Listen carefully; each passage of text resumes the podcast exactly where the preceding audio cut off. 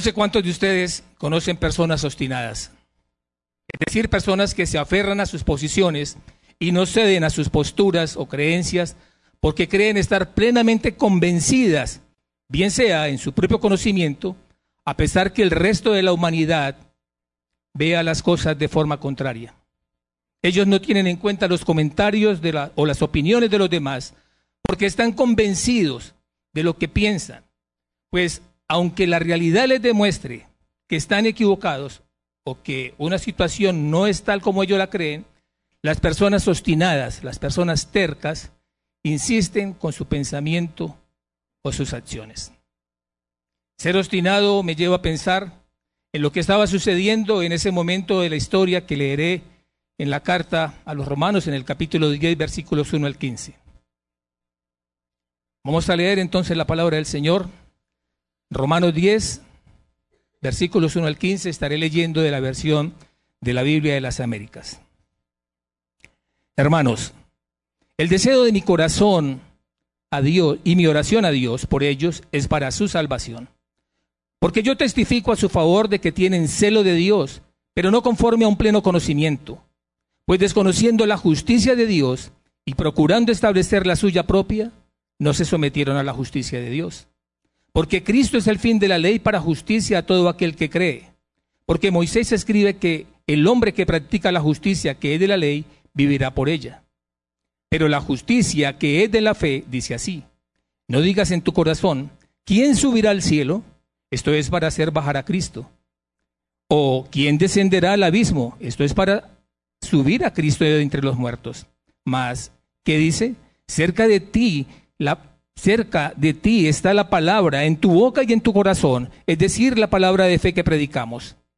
Que si confiesas con tu boca a Jesús por Señor y crees en tu corazón que Dios le resucitó entre los muertos, serás salvo.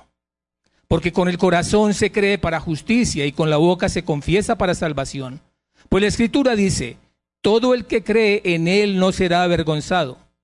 Porque no hay distinción entre judío y griego, pues el mismo Señor es Señor de todos, abundando en riquezas para todos los que le invocan. Porque todo aquel que invoque el nombre del Señor será salvo. ¿Cómo pues invocarán a aquel en quien no han creído? ¿Y cómo creerán en aquel de quien no han oído? ¿Y cómo oirán sin haber quien les predique? ¿Y cómo predicarán si no son enviados? Tal como está escrito, cuán hermosos son los pies de los que anuncian el Evangelio del bien. Esta es la palabra del Señor, mis hermanos. Antes de compartir la presente enseñanza, había oído muchas veces de Romanos 10 como un texto para demostrar la necesidad de enviar misioneros. Sin embargo, debo reconocer que no tenía una idea clara del contexto original de ese pasaje. Y al estudiar su contexto, descubrí que la aplicación habitualmente acostumbrada a darse no está bien encaminada. El texto no está alentando a la iglesia a enviar misioneros, pero sí nos afirma que Dios ya lo ha hecho, enviando a personas como el apóstol Pablo, y a los otros apóstoles a predicar el Evangelio. Por lo tanto, es importante que tengamos en cuenta que la porción que acabo de leer está haciendo referencia a la actitud que ha asumido Israel, una actitud obstinada, rechazando la justicia de Dios. La misma actitud que tienen muchos hoy. Por eso la necesidad de predicar el Evangelio. He titulado el presente sermón, ¿Cómo disfrutarán de la justicia de Dios? Y quiero argumentar mi sermón por medio de dos puntos. Las razones para la justicia, versículos 1 al 13, y Cristo es la verdadera justicia. El mensaje que deseo que quede guardado en sus mentes, grabado allí, es que es necesario confesar y creer para disfrutar de la justicia de Dios. Es necesario confesar y creer para disfrutar de la justicia de Dios. Vamos a nuestro primer punto, las razones para la justicia. Pablo conoce muy bien a los judíos. Él sabe que ellos tienen celo de Dios, pero conforme a su pleno conocimiento. ¿Cuál conocimiento? El conocimiento de la ley. Esa es su obstinación, porque ellos trataban de conseguir la justicia mediante las obras cuando tenían a la mano la justicia de Dios que es por la fe. Esta fe estaba a su disposición, pero no la recibieron. Porque ellos habían oído y entendido, pero su obstinación era tal y su orgullo que no les permitió creer. En el versículo 1 podemos ver cómo Pablo inicia mostrando su gran afecto, su amor y su dolor por sus hermanos. Hermanos y parientes, sabiendo que hacían parte de su propio pueblo, pues debemos recordar que Pablo viene del linaje de la tribu de Benjamín, que es ciudadano romano, porque él había nacido en Cilicia, una provincia romana, y por eso su dolor, por eso su tristeza. Él siente dolor y tristeza por ellos porque son sus conciudadanos, son sus hermanos y son sus parientes. Así que salta a la vista en este versículo su gran deseo por su salvación. Y fuera de eso podemos apreciar la oración ardiente de su corazón. Ese es el anhelo y el deseo de su corazón, como lo es igualmente su ruego a Dios en oración. Y pensando rápidamente, ¿cómo sería la oración de Pablo por ellos? Viene a mi mente una comparación que podría aproximarnos al ruego de Pablo por sus hermanos. Quizás sea algo así como cuando nosotros rogamos a Dios por la salvación de nuestros hijos. Ahora los que son padres. Y si no tienen hijos, algunos aquí, como cuando oras por la salvación de tus padres, como cuando oras por la salvación de tus hermanos, de tus familiares, de tus amigos, con esa misma intensidad, con ese mismo dolor por los que se están perdiendo. Eso produce en nosotros una carga. Porque cuando Dios nos concede la salvación por su gracia, la salvación de otros se convierte en una carga constante. Ese es el dolor que nosotros sentimos por aquellos que aún no han escuchado el Evangelio y que aún no han creído si lo han escuchado. Y espero que esa carga sea así en cada uno de nosotros. Así como el deseo de Pablo por la salvación de sus hermanos judíos. Y Pablo está dando testimonio de ellos sobre ese buen deseo que ellos tienen. Pablo les está diciendo que tienen celo de Dios. Ellos quieren agradar a Dios, pero no según el perfecto conocimiento de Dios, sino estableciendo su propia justicia, como lo dice el versículo 2. Porque yo testifico a su favor de que tienen celo de Dios, pero no conforme a un pleno conocimiento. Israel no se somete al plan de Dios. Es como si quisieran que Dios se sometiera al plan de ellos. Ellos están desconociendo la justicia de Dios. Y eso es obstinación. Eso es ser terco. Por eso Pablo pasa a mostrarle su error. Pues desconociendo la justicia de Dios, ellos establecieron su propia justicia, su propio, programa de justicia y no se someten a la justicia que Dios había instituido. Pablo da testimonio de su celo por Dios. Pero la base de su, de su equivocación farisaica está cimentada en pensar que la ley era en sí misma un fin, como algo perpetuo en lugar de contemplarla como algo provisional como el ayo que los conduciría a Cristo hasta que Él viniera y la hiciera caducar y sustituirla por algo mejor, Cristo. Porque Cristo es el fin de la ley. La ley no es el objetivo. En una pequeña ilustración es como, como cuando crean un código, un código nuevo. Siempre contiene algunos preceptos del código anterior, pero eso no quiere decir que el código antiguo esté vigente. Y el versículo 4 nos da la razón. ¿Por qué? Porque Cristo es el fin de la ley. Cristo es el fin de la ley para justicia a todo aquel que cree. Entonces, lo que Pablo les está diciendo en su, en, su, carta es que la creencia en Cristo como Señor y Salvador ha puesto fin a su búsqueda inútil de justicia. Ya no son necesarios sus intentos imperfectos por pretender salvarse a sí mismos. Ya no es necesario sus inútiles esfuerzos para tratar de obedecer la ley como ya lo ha dicho antes en su misma carta, unos capítulos atrás. Y ustedes pueden observar en el capítulo 3, versículo 20. Porque por las obras de la ley, ningún ser humano será justificado delante de él. Pues por medio de la ley viene el conocimiento del pecado. Pero ahora, aparte de la ley, la justicia de Dios ha sido manifestada. Versículo 22. Es decir, la justicia de Dios por medio de la fe en Jesucristo para todos los que creen porque no hay distinción.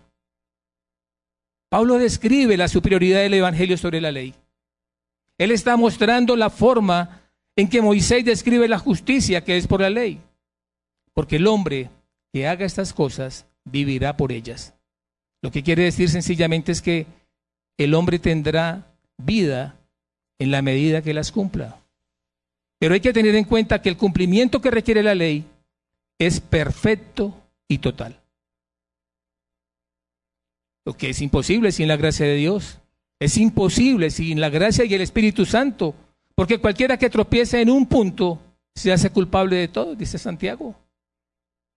Pablo les ha explicado, pues lo que la ley no pudo hacer, ya que era débil por causa de la carne, Dios lo hizo enviando a su propio Hijo en semejanza de carne de pecado, y como ofrenda por el pecado, condenó al pecado en la carne. Los versículos 6 al 8 dicen, pero la justicia que es de la fe dice así, no digas en tu corazón, ¿quién subirá al cielo? Esto es para hacer bajar a Cristo. ¿O quién descenderá al abismo? Esto es para hacer, para subir a Cristo de entre los muertos. Mas, ¿qué dice? Cerca de ti está la palabra, en tu boca y en tu corazón, es decir, la palabra de fe que predicamos. Entonces, en cuanto a la justicia que procede de la fe, Pablo ahora cita un texto de Deuteronomios 30 que el pastor José Fernando leyó y que ustedes muy juiciosos escucharon. Ustedes le prestaron toda la atención y por eso dice, para recordarles que el mandamiento dado por Dios es fácil de cumplir y que no está fuera de su alcance. Aplicándolo a nuestro Señor Jesucristo como Salvador, lo que Pablo pregunta es, ¿quién puede hacer bajar del cielo al Salvador? Nadie, sino el mismo Dios, movido por su infinito amor. Un amor infinito a esta humanidad perdida, como dice Juan 3:16. Porque de tal manera amó Dios al mundo, que ha dado a su Hijo unigénito. Y Él lo hizo en el momento perfecto. Lo hizo en el momento perfecto. Por eso, cuando vino la plenitud del tiempo, Dios envió a su Hijo nacido de mujer nacido bajo la ley, a fin de que redimiera a los que estaban bajo la ley, para que recibiéramos la adopción de hijos. Es por su muerte y su resurrección. Y una vez muerto, ¿quién descenderá al abismo? ¿Quién puede hacerle subir de entre los muertos? Nadie sino el mismo Dios que lo resucitó con su infinito poder. Pablo toma el texto de Deuteronomio y lo ajusta para acomodarlo a su tesis. Él reemplaza lo del paso del mar por la bajada al abismo, al Seol. Y respecto a la frase, ¿quién subirá al cielo? Es como un ejemplo de algo imposible de realizar por medio de la fuerza del hombre. Por eso Pablo hace un contraste entre cómo obtener la aprobación de Dios por medio de la ley y cómo obtener la aprobación de Dios por medio de la fe en la justicia de Cristo. Nos dice que, en efecto, la justicia que es por medio de la fe no exige ningún imposible, sino que es muy fácil de alcanzar y que está muy cerca, está a la mano. Está al alcance de la mano, esa es la buena noticia. Solo le basta al hombre oír, escuchar, creer en su corazón el mensaje del Evangelio, adherirse por fe al Salvador, creer confesar su fe en Él. Y sé que muchos esta mañana aquí están luchando, porque aún dudan, aún siguen en su obstinación, aún siguen en su terquedad, aún siguen luchando con su pecado. Y no se dan cuenta que pueden disfrutar de la justicia de Dios que está cerca, está a la mano.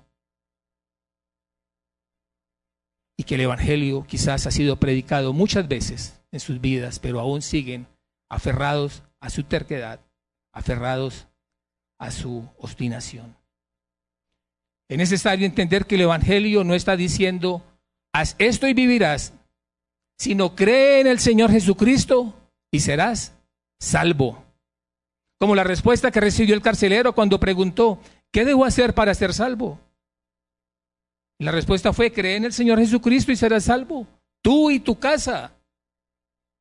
Pablo menciona en primer lugar en el versículo 9 el confesar con la boca que Jesús es el Señor, como lo dice el versículo 14 de Deuteronomio 30, pues la palabra está muy cerca de ti, en tu boca y en tu corazón, para que la guardes. Pablo lo cita en el mismo orden. Él dice que si confiesas con tu boca a Jesús por Señor y crees en tu corazón que Dios le resucitó entre los muertos, serás salvo. Tal vez aquí nos podríamos hacer una pregunta de manera natural. ¿En qué momento? Mis hermanos, con todo respeto por los que han confesado su fe por medio de una oración para salvación, quiero decirles que no es por medio de la oración hecha en un momento quizás de emoción. Mis hermanos, es por una vida entera de confesión. No es la confesión de un momento. Es toda una vida confesando nuestra fe, confesando una vida de justicia en Él, porque su Evangelio nos transforma y moldea la imagen de Cristo.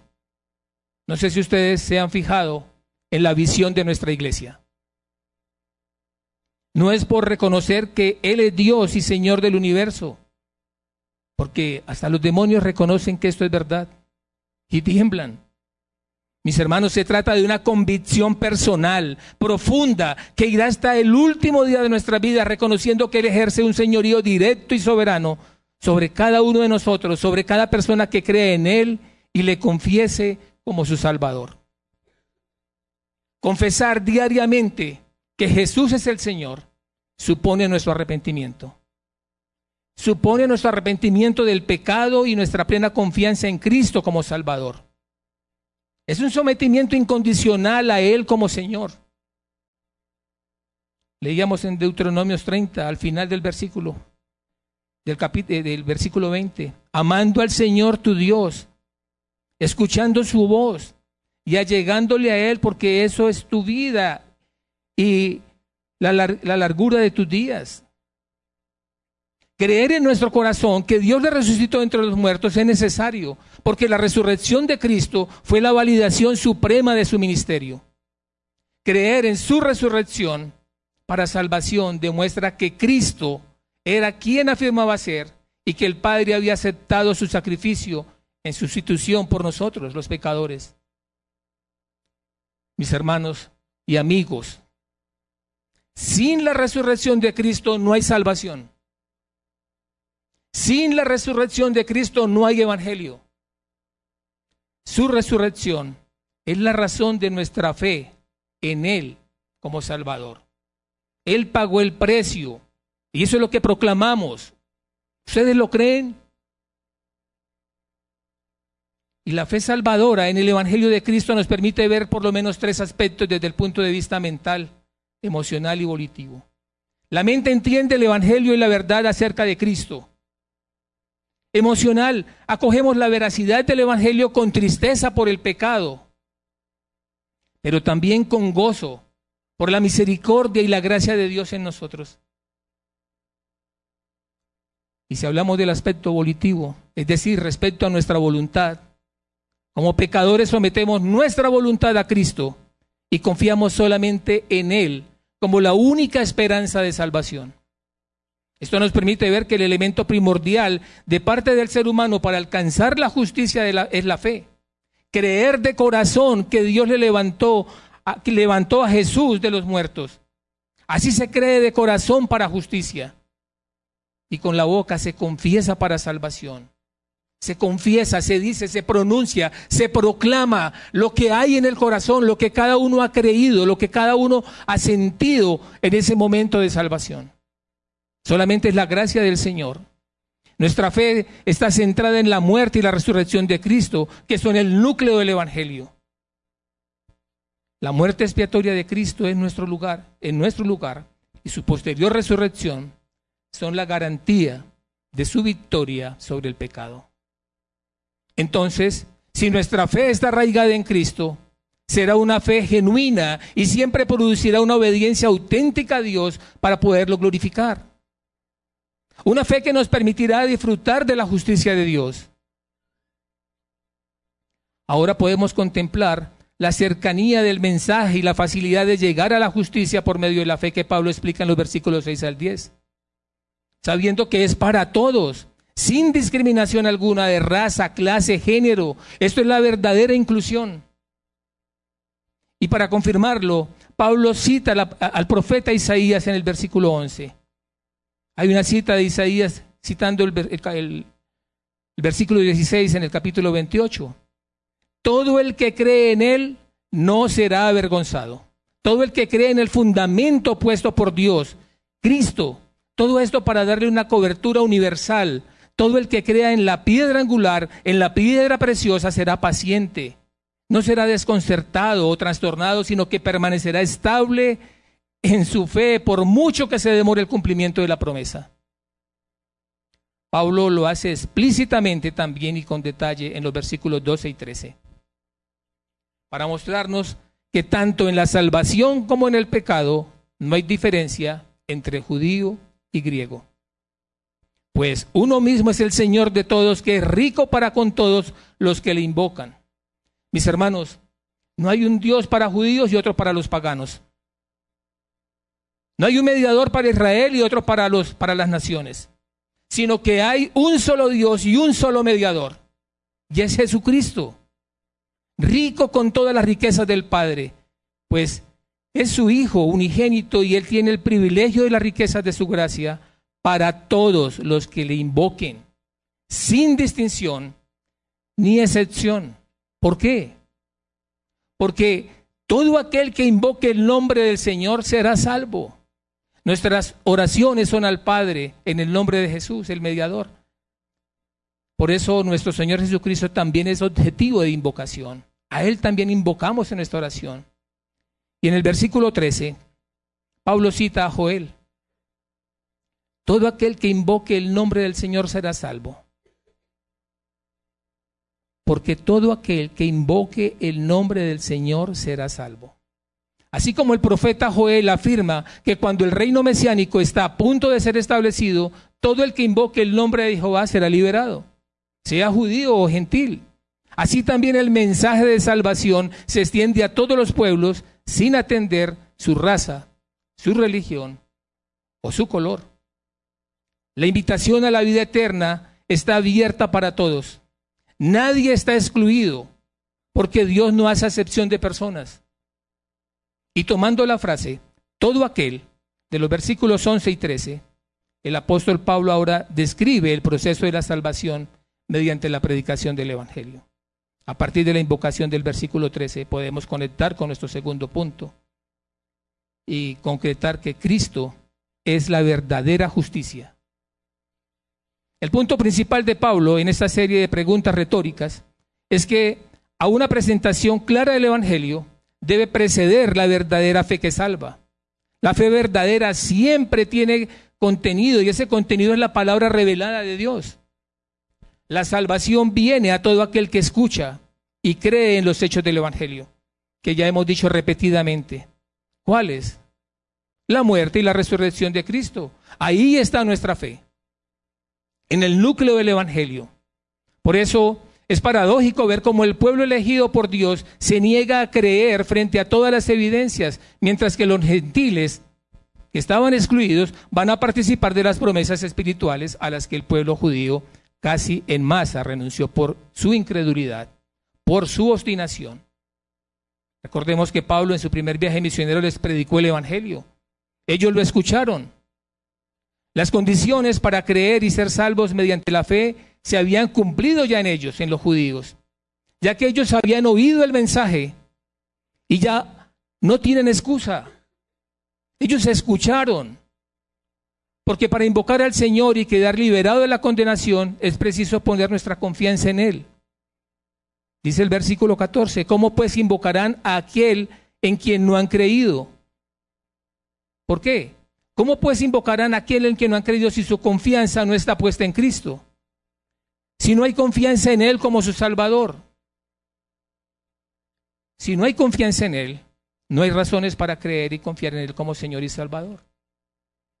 Y para poner la confianza en Él, es necesario recibir la noticia del Señor. Y para tener esa noticia es preciso que alguien lo haga, la haga conocer. Y para que alguien vaya a predicar es necesario que alguien lo envíe. ¿Por qué? ¿Acaso no puede ir alguien sin ser enviado? No. Los mensajes del Señor necesitan una comisión por parte del Señor. Por eso Pablo cita un fragmento de Isaías 52.7, en un contexto en el que Jehová Dios envía a sus mensajeros para dar a Sion las buenas noticias de la próxima liberación. Y esta liberación se constituye en tema de gozo y alegría en el capítulo 54, cuando leemos nosotros Isaías 54. Pero podemos notar que en medio de estos, de estos dos textos está el capítulo 53, donde nos encontramos con la muerte del varón de dolores, llevando el pecado de muchos. Por eso Pablo cita ese texto, Pablo cita Isaías 52, por cuya obra se obtiene la provisión de la salvación para todo aquel que cree, porque Cristo es la verdadera justicia. No es por la justicia propia de los hombres obstinados, como el pueblo de Israel, que, tenían su propia justicia. Porque el ser humano es incapaz por sí mismo, no solo de organizar su plan de salvación, sino de llevarlo a cabo una vez lo tenga organizado. Y a manera de ilustración, como los cautivos de Babilonia, todos estamos bajo el cautiverio del pecado hasta que Dios provee y aplica a cada uno la liberación. El poder del Evangelio nos salva. Él rompe las cadenas de la esclavitud del pecado para darnos libertad. Y ahora no nos avergonzamos del Evangelio, como cantábamos, ni nos avergonzaremos de Dios Padre porque su Hijo nos ha hecho libres. Por una parte, el que ha de ser salvo no conoce ni busca el camino de la salvación. Pero por otra parte, el que anuncia las buenas nuevas, el Evangelio, obra como embajador de Dios, no por su propia cuenta. Asimismo obró el Hijo, asimismo obró Cristo. Juan 7:16, ustedes se dan cuenta, dice, mi enseñanza no es mía, sino del que me envió. Y esta es la razón por la que el apóstol Pablo termina la cadena con un versículo misionero diciendo, ¿cómo predicarán si no son enviados? Tal como está escrito, cuán hermosos son los pies de los que anuncian el Evangelio del bien.